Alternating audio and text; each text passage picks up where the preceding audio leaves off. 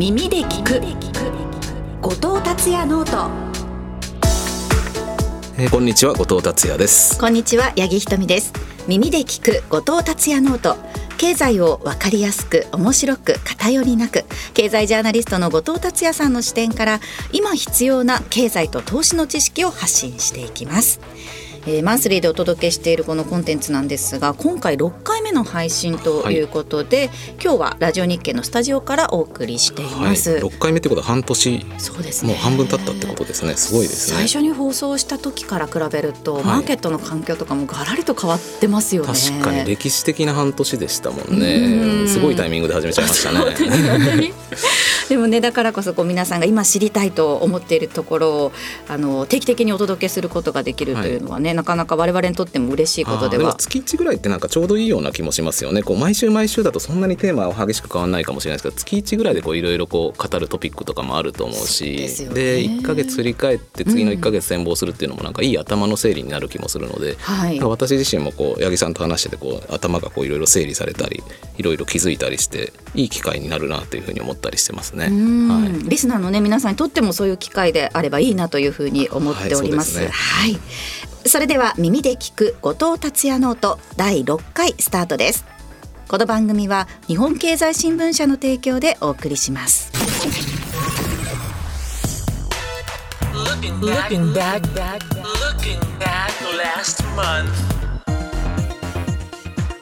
まずはこの1ヶ月経済そしてマーケットはどう動いたのか振り返りからしていきたいと思います。はい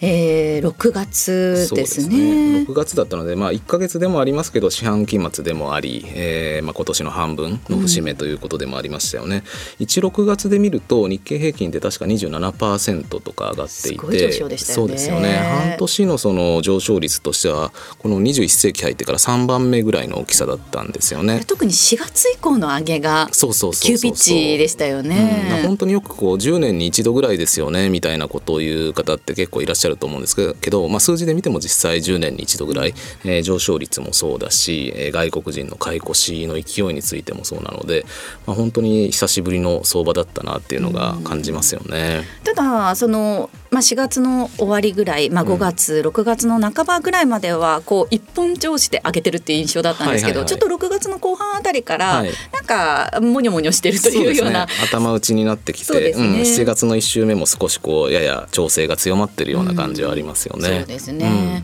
まあ、あの野球ファンから聞くと、はい。どうやらちょっと阪神タイガースの成績とはい。日経平均の動きが連動してるんではないかなっていう、話なんかも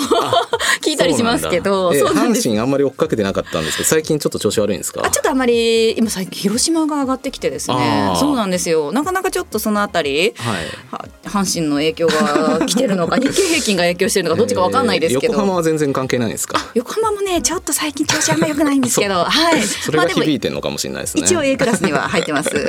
ただ、えっと、今回そのまあはい。阪神の成績ではなく、うん6月は受給に関して見ていきたいはい。ということですよね。そうですね。ちょっと普段あんまり受給長く話してないと思うので、いろいろ受給のトピック多かったので、えーちょっと振り返りたいなと思っていて、はい。まあ外国人って4月の頭ぐらいからですかね12週連続で買って合計6兆数千億っていうことですごいオーダーの買い越しだったんですけれども、まあ、一方で他にも話題があって6月末にかけてはその年金のリバランスの売りがあるんじゃないかっていうふうに言われたりとか、はい。あとはまあ7月の最初の方はその ETF の換金売りがあるんじゃないかみたいなことが言われたりしていて、まあ、今までその外国人の買いばかりに注目が集まってたんですが別の売りの主体っていうものも割とトピックになってきたりしてますよね。でまあ実際その6月の下旬7月の上旬とこう株価が調整するような場面もあったので、本当に誰がどれぐらい売ってたのかは真相は不明ですけど、まあ、そういうトピックと結構関連付けられるえーことが増えてるかなと思いますよね。そうですね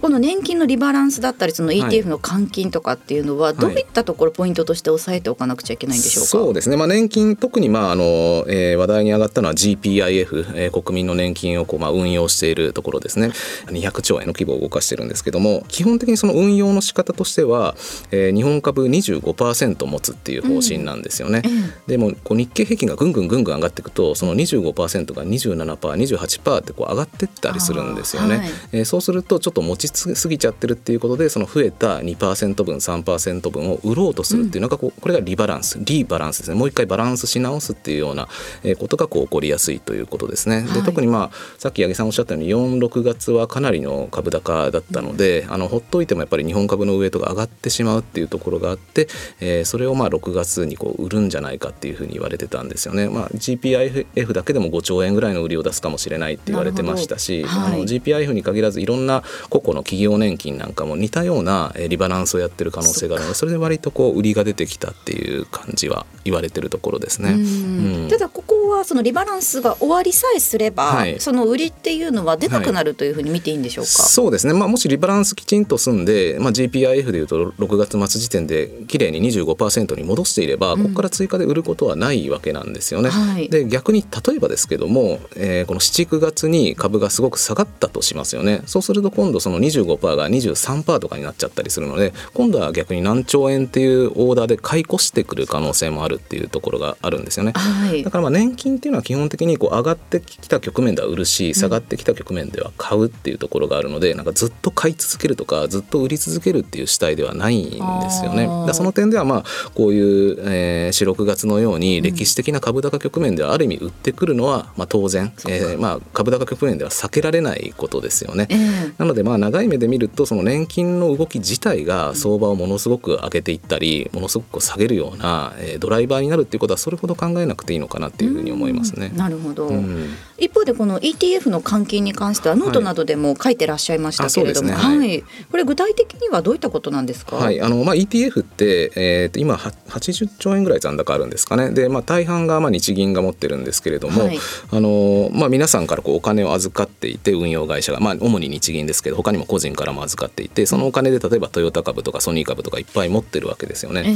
でそれぞれの企業から配当が当然出るわけであってその運用会社にいわばこう、えーチャリンチャリンと配当がいっぱいやってくるわけですけどもそれ一回一回投資家に配ってたら、投資家も面倒くさいですしあの手続きも大変なのでね。ガーッとこうプールしたものを、えー決算の時にまとめて渡そうとするっていうことをやってるんですよね。はい、えーでその間じゃあチャリンチャリンと入ってきた配当をそのままどっかに放置しておくのももったいないのでとりあえず日本株で運用しておこうと、うん。例えば日経平均のような形で、えーそのトヨタはこれぐらいの割合で持ってみたいな形で運用してるわけなんですよね。はい、そのあの分配金を決めるのが、えーまあ、決算のあるこの7月の上旬に、えー集中しているっていうことでとりあえず、えー日本株で運用したものを全部売って、えーお金に戻してで最終的な投資家に分配しなきゃいけないっていうことになってるっていうことで、えー割とここが売り圧力。これもまあ1兆円強あるんじゃないかって言われていて、まあ、そこそこ、えー株式市場に影響を与えるぐらいの金額になってるっていうところですね。だからまあ外国人の買い意欲があっても、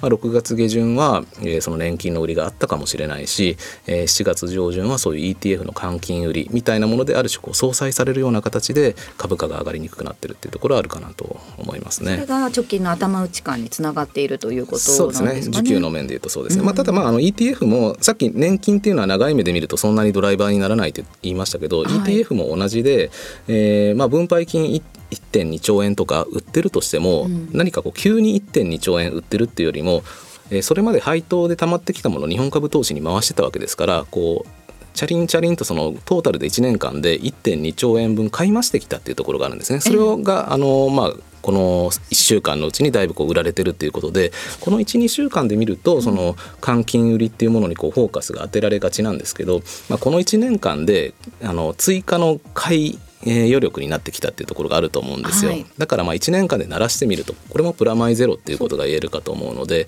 まあ、割とこうキャッチーでニュースにはなりやすいですけども、うん。えー何かその株高のトレンドに影響を与えるっていうことではないかなと思いますね。なのでまあどちらかというとやっぱり外国人が、えー買い続けるかどうかこれは分かんないですけどね。そうですね。ここがやっぱりポイントになってくるかなと思いますね。トレンドとなるのはやっぱりそうですね。海外からの資金流入ということで、またもしくはその外国人投資家の売りそうですね。かっていうこと。売りに転じるかもしれないことですよね。うん。だからまあそこではまあやっぱり大事なポイントは、ん。まず外国人投資家から見たその日本の魅力っていうものが続くかどうかっていうのがまず第一ですよね。そういうえー賃上げの機運とか、まあ、てあの適度な物価上昇健全な形の物価上昇が続いていくのかどうか。それからまあ東証がその PBR のあの是正とかですね、あるいはその資本効率の改善みたいなものをこう、えー強く言うようになってますけどそれに応えて企業が効率的な経営を進めていくかどうか、こういったところが続くようであれば、まあ、外国人も買いやすいっていうところがあると思うので、はい。まあ、そこはしっかり見ていかなきゃいけないっていうことですね。なるほど、うん、あともう一つは、まあ、いくら日本がどれだけ良くなったとしても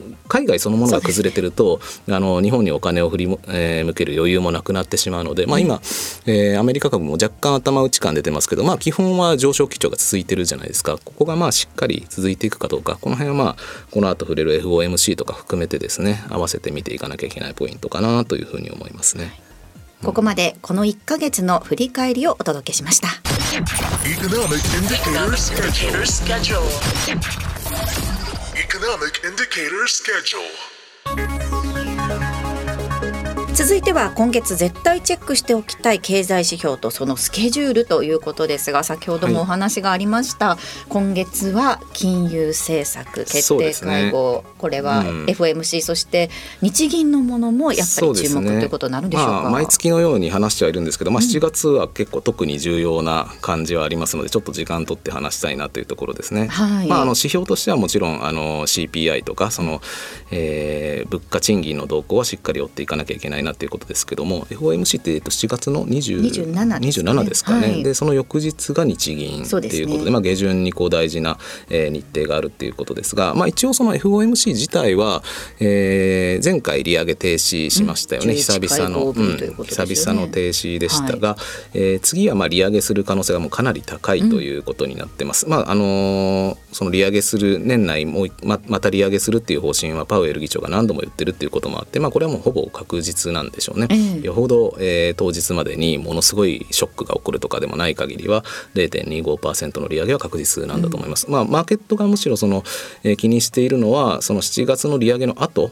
えー残り9月11月12月と3回の会合がありますけど、まあ、FRB としては基本シナリオ合計2回の利上げつまり91112のどこかでもう1回はい0.25%の利上げをしてくるっていうふうに、えー基本シナリオとしては置いてますけども、うんマーケットはまだちょっとそこが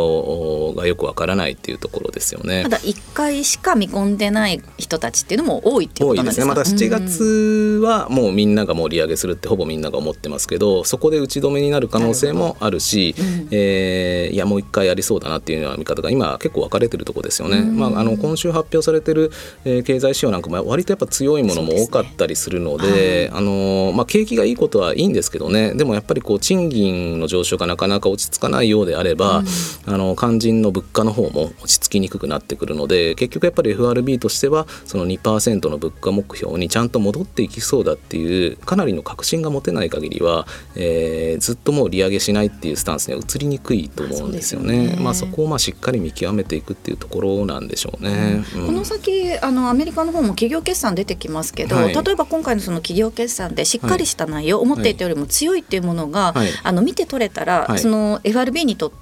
景気強いじゃんっていうので、金融引き締めに関してさらなる利上げっていうのに関しては、追い風になるんですか？あまりえー関係とこれはいなんですか、ね。難しいですね、ええ。あの確かにそれ大事なポイントであの、まあ、企業業績がいいっていうことは、まあ、景気の良さの反映でもあるしあのそれこそ企業経営者が、えー決算発表の時に語る言葉ってすごく大事だと思うんですね、ふわっとしたものもあるかもしれないけどそこにこそこの先の景気の方向性って見えてたりするので、うん、その内容がすごく強くてでかつまあそれこそ賃金上げないと人取れないみたいなことを言ってたりするようだとそれ自体が FRB のインプットになるかもしれないですね。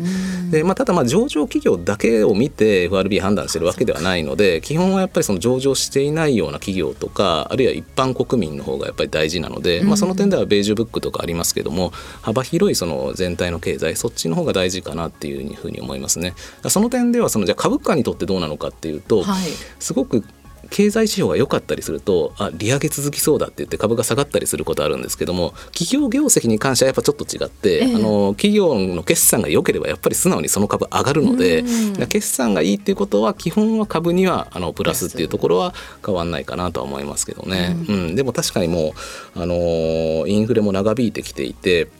あの本当に景気がそれで腰折れてくるようであれば例えばその、えーウォルマートの決算が厳しくなったりとかですね、その消費系のところにいろいろ現れてきたりするかもしれないので、まあ、いろんなところを見ておくのは大事かなと思いますよね。決算も注目かなと思いますよ。うんさあそしてその翌日控えている日銀の金融政策決定会合と、はいあと、えー展望リポートが出るんですかね。あそうですね、そうですね。ね、うん、だ今回の決定会合は6月と比べるとすごく大事ですよね。あのまあ、今のところ、えー何もアクションないんじゃないかっていう見方の方がやや優勢だとは思うんですけどじわりじわりと今回もやっぱ修正するんじゃないかっていう思惑は、えー結構出てきたりしてますよね。そうですね。うん。結構なんか銀行株も上がったりとかねしてるのもあったりして、うん、あとなんか、えっと、前回の金融政策決定会合の議事要旨の中に、はい。そろそろなんかこう YCC に関して、うん。えっまとあ検討すべき的な発言ありましたよね。ありましたよね、うんうん。あれを記載すること自体が、はい。なんかこうマーケットへの地ならしなんじゃないかみたいな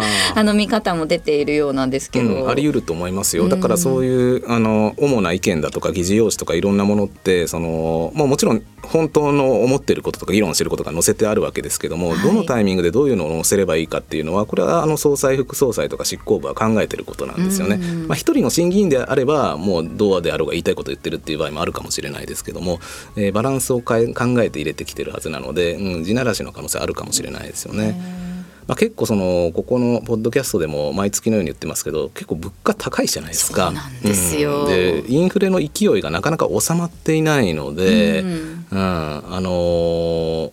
もうちょっと早くインフレ収まるはずだっていう3月4月の時点では日銀も見てたんですよね。でも6月の会合で、えー思ってたほどこのなかなか落ちてきてないっていうようなことは上田上田さんもおっしゃってたので、はい。さっき八木さんのおっしゃった展望レポートってやつ、3ヶ月に1回日銀は物価見通し改めるんですけど結構強めの数字にしてくる可能性は高まってると思うんですよね。そこでこう、えーどう説明するか。今まで黒田さんの時も含めてい今の物価上昇っていうのは一時的だと。あくまで、えー一時産品が上がったり円安になったことによる一時的なインフレなのでそのうちはけてくるっていうような説明をしてたんですよね、えー基調としてちゃんと2%に上がっていくのは何年も先だっていうような言い方をしてたんですけども、はい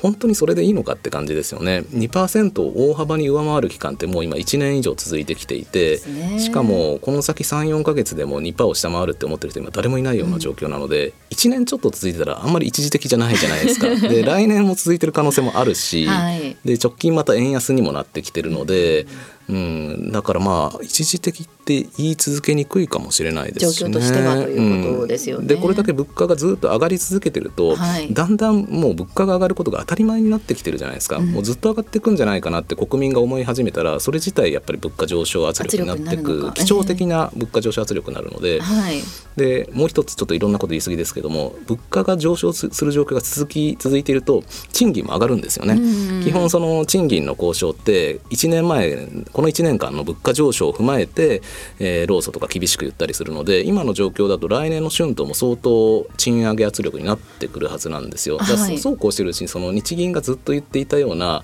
賃金上昇賃金上昇を伴った物価上昇、うん。えーまあ、好循環みたいなものがなんかなんかなんかなってきてんじゃないかっていう感じがあるので それが本当に実現すればいよいよ金融緩和終了というか利上げが視野に入ってくるわけですよね。でそこのモードへと今完全に移ったわけじゃないけど割とこうじわじわとこの数ヶ月でそのモードに入りつつあるんじゃないのっていうところですよね。そのその評価がどうなるかですよね。7月の決定会合は。その人手不足のあたりとかもやっぱりサービス業でなかなか解消されてないっていうのが、実際はい私もこの前、あのスカイツリーのあ麓のこう、はいはいはい。ショッピングモールに行ったんですけれども、はいはいはい。そこの一つのその飲食店が、はい。あの人手がいないため、うん。まずご案内するまで席にご案内するまで20分かかりますって書いてあって、でさらにご注文いただいてから30分かかりますって書いてあったんですよ。うん。で着丼までうん。50分かかるのかと思って、ただそういうのを観光スポットですよ、うん。にそういうことを書いてあの、うん。周知しなくちゃいけないところまで来てるんだっていうのちょっと驚きでしたね。確かにそうですよね、ええうん、だからそれだだったら値段上げればいいのにと思うんですけど結局人手が足りなかったら提供できないですからね。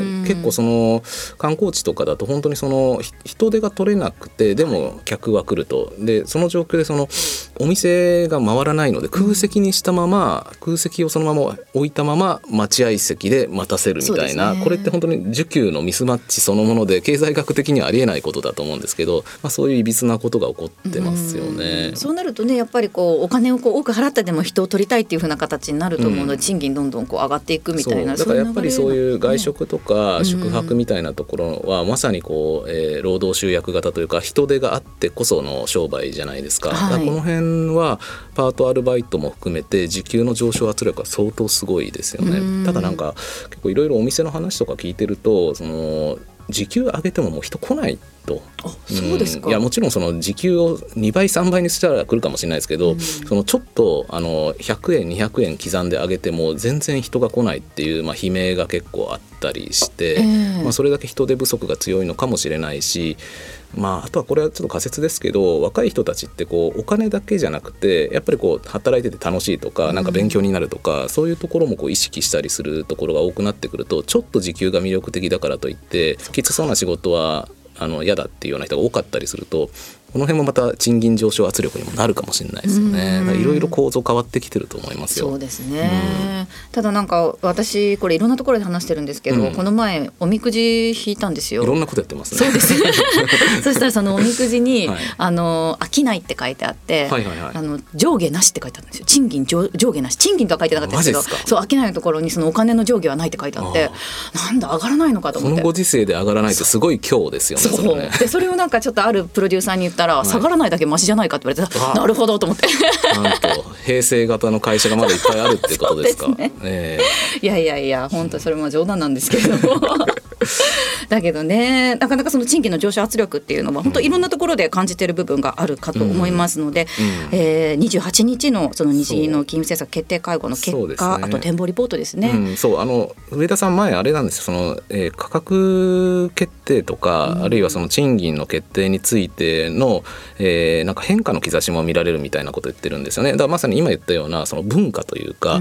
あの単にその今こういう状況だから、えー物価上昇させますよとかではなくてこう価格の付け方賃金の決め方が結構根本的に変わってきてる可能性があるんですよね。だからそうそうするとやっぱりこういろいろ前提が変わってくるので、うんちょっと注目ですよねこの会の。そうですねえーここまで今月絶対チェックしておきたい経済指標とそのスケジュールお届けしました。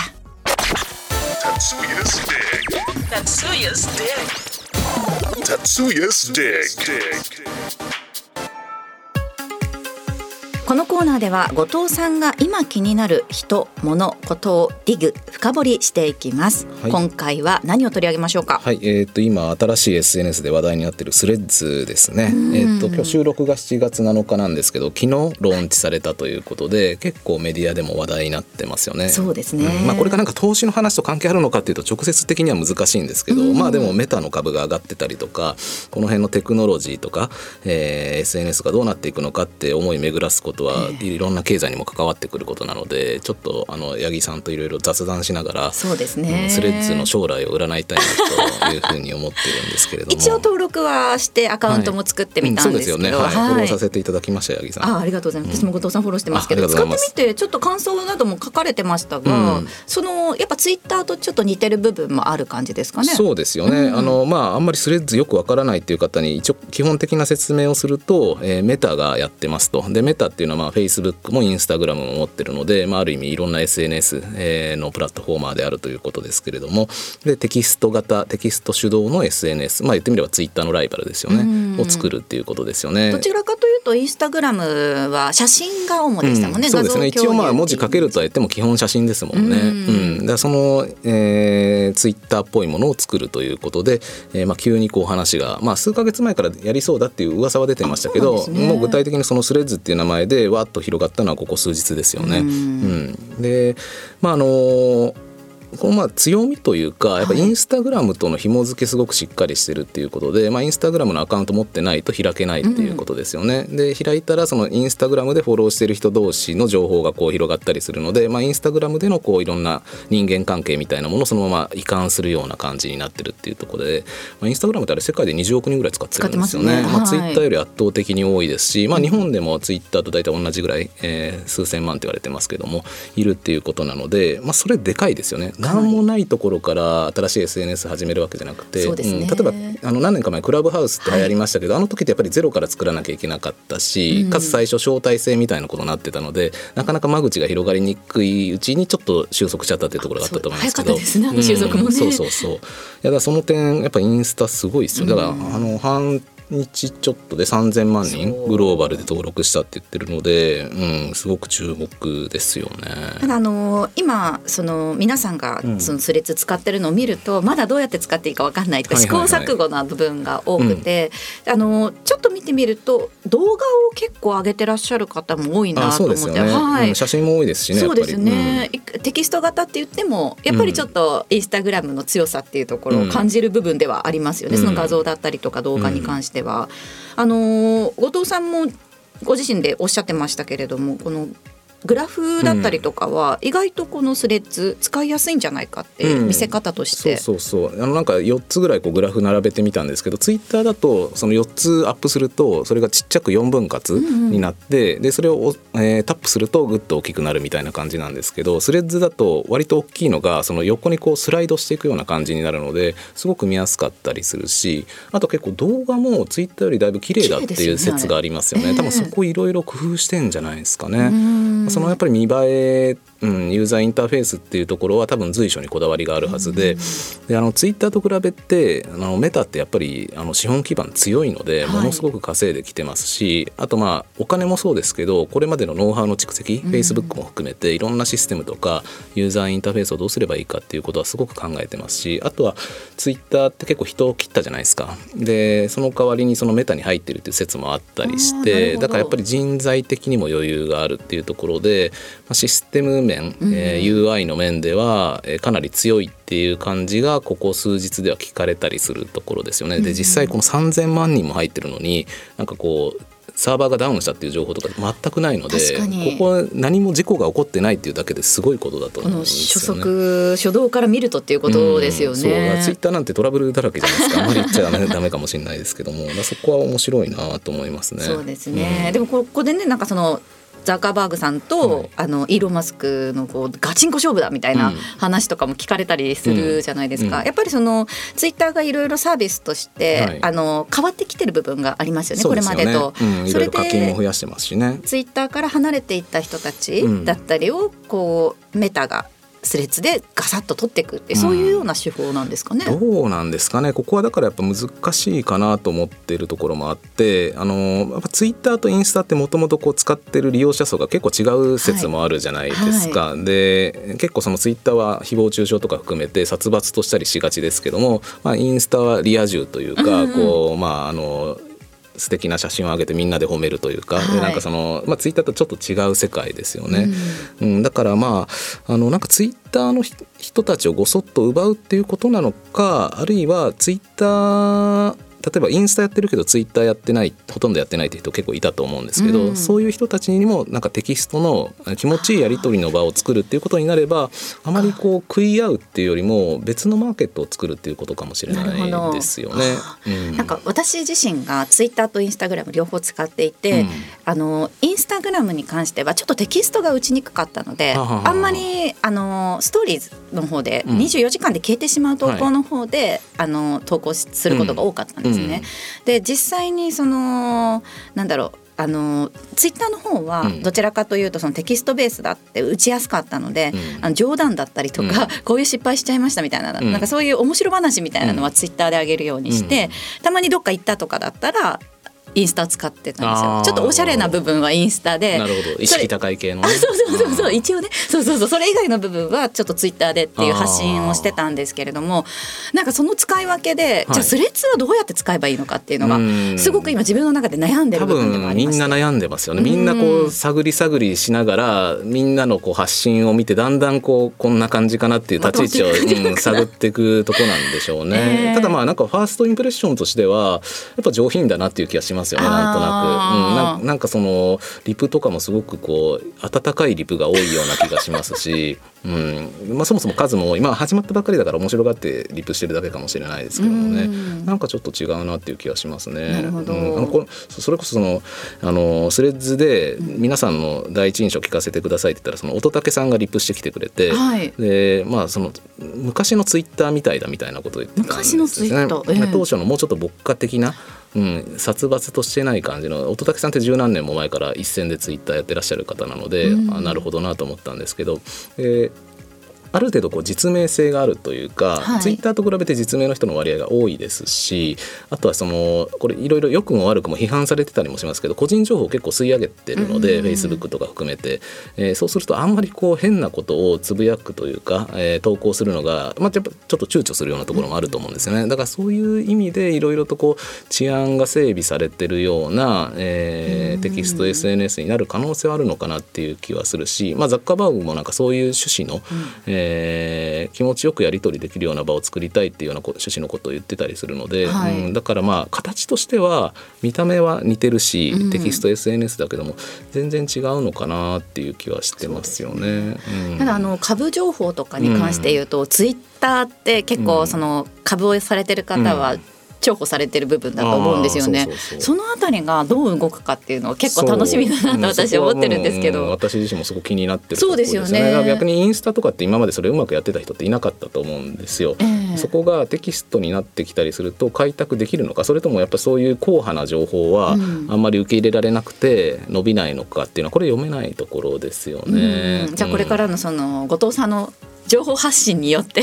もしかすると、ね、変わってくるかもしれないですよね。うん。まあ、だまあだから、あのすごくいいシナリオで考えると、うん。例えばその今までインスタをやってたけどもツイッターほとんどやってませんでした。でもなんかちょっと投資に興味ありますっていう人も一定割合でいると思うんですよ。潜在的には何百万人とかいるかもしれなくてそこにこうアプローチできるきっかけがスレッズになってくれれば、うん。あの私としてもすごくなんかこうアプローチできる機会になるとは思うんですよね。はい、それが起こるのかどうかっていうのは気になるところですよね。うん。単にそのツイッターにいる人が分散するっていうだけだったらあんまり意味がないようなそうですね。気もするんですけど、確かに。うん。増えちゃいますもんねそこはちょっと、うん。まあ、初めのうちはツイッターと同じような投稿をしようかなと思ってますけど、うん。ちょっと反応とか見たりしながら、えー割とこうガラッと変えていくかもしれないし、うん、ちょっと1か月後ぐらいになったらもうちょっとなんか、あのね、話ができインるかもサイトができしれないですね。るかもしれないですよそうですね。ね。えーここまで達也ズディグお届けしました。Note.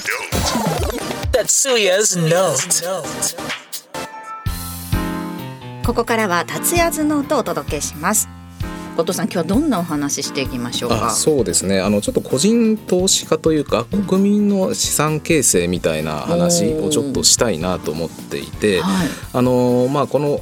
えー数ヶ月株価がすごく上昇したことはまあ散々言ってきたことなんですけどもそこで一つやっぱ感じたのがですねやっぱ世の中の関心が非常に高まってるなっていうことなんですよ。えーうん、例えばそのツイッターとか日々運用していてもその日本株についての情報のこのニーズがすごく高くてそのまあインプレッションというか表示数とかいいねの数とかでまあ日々肌で感じるんですけど、えーまあ、やっぱりその去年までって日本株ってあんまりこう反応良くなかったんですよねほぼ横ばいでしたしどっちかというとやっぱりアメリカ株とか為替とかの方がまあコンテンツとして強かったんですけど、まあ、この数ヶ月はもう日本株アメリカ株を凌駕してるぐらいの肌感覚があって一気に来てるんですよね。でメディアとかでの取り上げられ方、テレビとか雑誌とかでの頻度も増えてると思いますし、うん、だからまあ国民の関心高まってると思うんですよね。ええこのこと自体が、あのー大きなことかなと思ってるんですよ。ちょうどまあ来年新 NISA NISA の拡充もあるじゃないですか。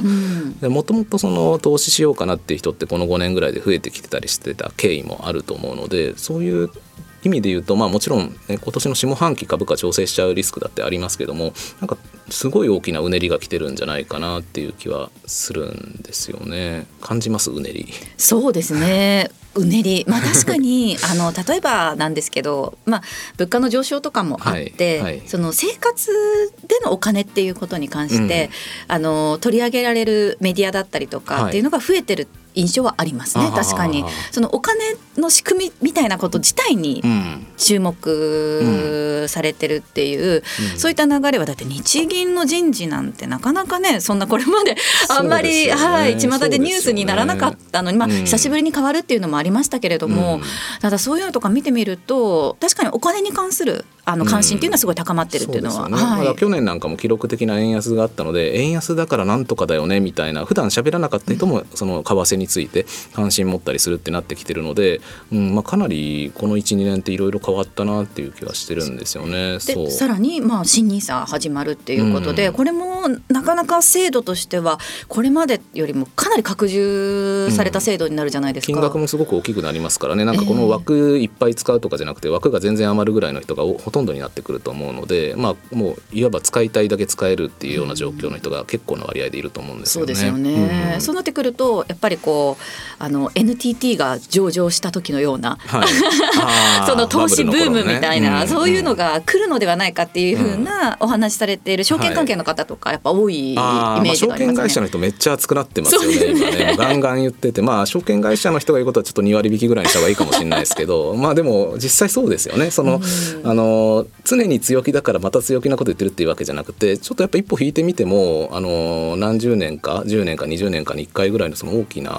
うん、個人の動きが来てるのかなっていう気がしますよね。まあ、バブルの時はそもそもあの経済も本当にバブルだったので、あの時のこう投機ブームとはちょっと種類が違うかもしれないですけどで今あの企業の稼ぐ力もっとついてるし、はい。もうちょっと地に足のついた、えー投資ブームなのかなっていう気がしたりしますね。その地に足がついた投資ブームが来ると、うんうん。まあどういったことが考えられるのかということですよね。そうですね。今日はあのえ前半の方で需給の話したじゃないですか。外国人とか年金とか ETF とかで個人っていうのも当然すごく重要な、えー投資主体なわけなんですけども、えー個人ってどういう投資行動を今まで取ってきたかっていうと基本的に株が上がると売る、えー株が下がった時に買うっていうような行動パターンだったんですね、はい。まあ、外国人と逆になることが結構多かったんですけれどもなのでまあ長い目で見ると割と売ってきてるんですよ。ええ。でじゃあこれがどうなるのかっていうことなんですけども今日本人って、えー国民の金融資産は2,000兆円ぐらいあるというふうに、まあ、日銀が集計していてで、えー株と投資信託で10%ちょっとなんですよね。だから二百数十億、あ二百数十兆だと思うんですけども。で銀行預金預金と現金で半分強1,000兆円強あるっていうことなので、ええ。ー言ってみればまだまだ投資に回る原資があるってことなんですね、そのそんなにたくさん何百兆円も動くか分かんないですけども1,000兆円っていうことは1%動いただけでも10兆円なわけなんですよね。そう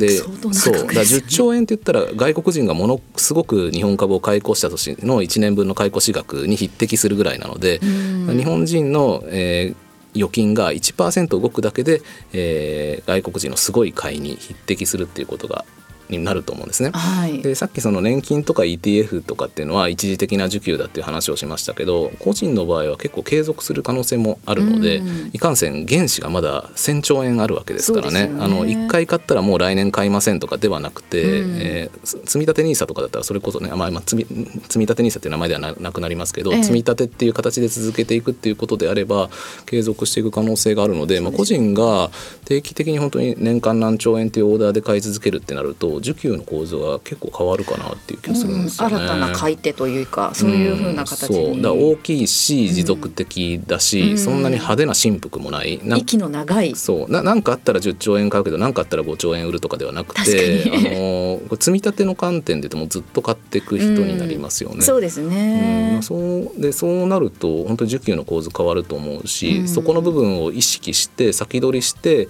えー外国人とかが意識してくる可能性も今年の後半とかあるんじゃないかなっていう気もしてるんですよね。なるほど、うんこの日本市場のその新ニーサの拡充みたいなのを、はい。あの規制緩和と捉えて先にこう外国人投資家が入ってきてるっていうような,、そのそういう見方っていうのはこの前あのお仕事した時にそのはい。ストラテジストの方もおっしゃってました、うん。あそうですよね、はい。まあまあ、すでにこの46月でかなり、えー外国人買ってきてますけど、まあ、そこはいろいろ PBR 是正だとか、えー賃金上昇だとかバフェットとかいろいろ言われてますけど、はい。ちょっと先の目線でその NISA のところを意識してる人っていうのは結構増えてるのかもしれないですよね。うん。ね。まあ、とにかく、まああの日本ってずっとその金融資産のうち現預金が占める割合が多いってずっと言われてきたことで、まあ、はい眠れるすごい原資なわけなんですよね、うん。これがでもちょっとでも本気で動き始めるとすごいインパクトになると思うのでここはこの先半年1年とすごく注目していきたいテーマだなと思いますよそうですね。ね。ずっとこうスローガンでしかなかった貯蓄から投資っていうのが実際に、うん。あの行われるかもしれないということで。私もなんか日経に入ったのが2004年で、はい。その頃からも言われてますしその前も言われてましたけど、言われてもなかなか動かなかったんですけどもだからまあずっとどうせ動かないんだろうなって数年前まで思ってたんですけど、うん。この12年で親違うなっていう感じは結構出てきてますよね。でそこがまああのー奇遇なのかわかんないですけどさっき話してたような物価上昇、んえーそれから賃上げみたいなものも重なってきてるのでただただ、えー預金に寝かしておくんじゃなくて能動的に動いていかなきゃいけないっていう意識も、えー高まってきてるので、うん単に NISA がどうとか単に日経平均がどうではなくてその国民のこのマインドセットがかなり変わってきてるなっていう気はしますよね。そうん。だから過去の経験則でああだからこうみたいなことで言ってるとなんか世の中の流れ捉えるの間違えちゃうような気もするので、なるべくこうつぶさにいろんな現象を見るというか、一人一人の若者が何考えてるのかを聞いてみるとか、はい。そういうのが結構大事な気がしますけどね。実地調査がね、うん。大事になってきそうですよね。この番組でもね皆さんとこういろいろオフ会やったりとか、ね。公開収録とかもしたりするので、うん。そういったところでもね皆さんの声をどんどん聞いていきたいと。夏以降もいろいろやろうって今ちょっと計画中ですからね。はい、どうぞぜひお楽しみぜひはいになさってください。ここまで達也ノートお届けしました。第6回耳で聞く後藤達也ノートいかがでしたでしょうか？今回もたくさん話すことありましたね。そうですね、なんか話してるうちにどんどんなんか話題が広がっちゃいますよね。